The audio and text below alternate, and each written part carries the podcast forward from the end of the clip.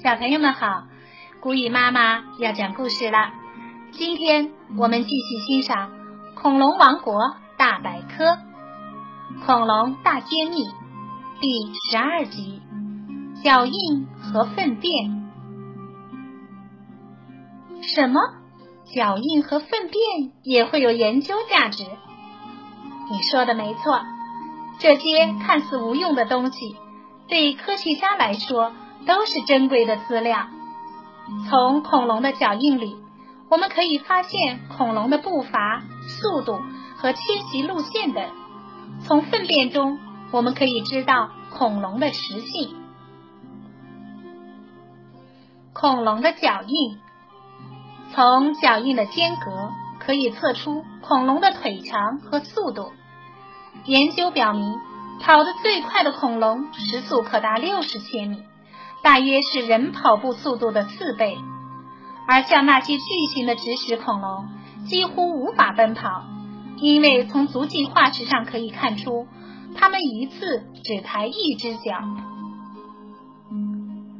恐龙的粪便，粪便化石被发现后带回实验室，并被切成纸一样薄的薄片，科学家拿这些薄片。在显微镜下仔细研究，可以得出许多关于恐龙食性的结论。比如，有的粪便中有苏铁叶的残骸，说明这个恐龙是食草的；有的粪便中含硬骨头碎片，这个恐龙就是肉食恐龙了。不易被发现，脚印和粪便化石都很罕见。因为脚印化石的形成需要松软但不能太软的土地，否则脚印会很快被周围的沙土填平。粪便比骨骼软得多，所以也不易形成化石。即使有粪便化石，但也因其形状不规则而常常被考古学家忽略。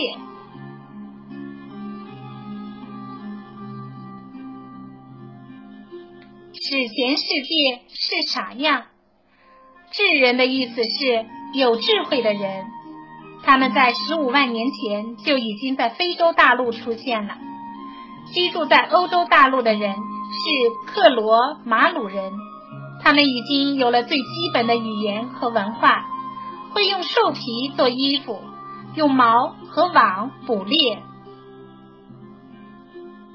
这一集就到这儿了。小朋友们，我们下次再见吧。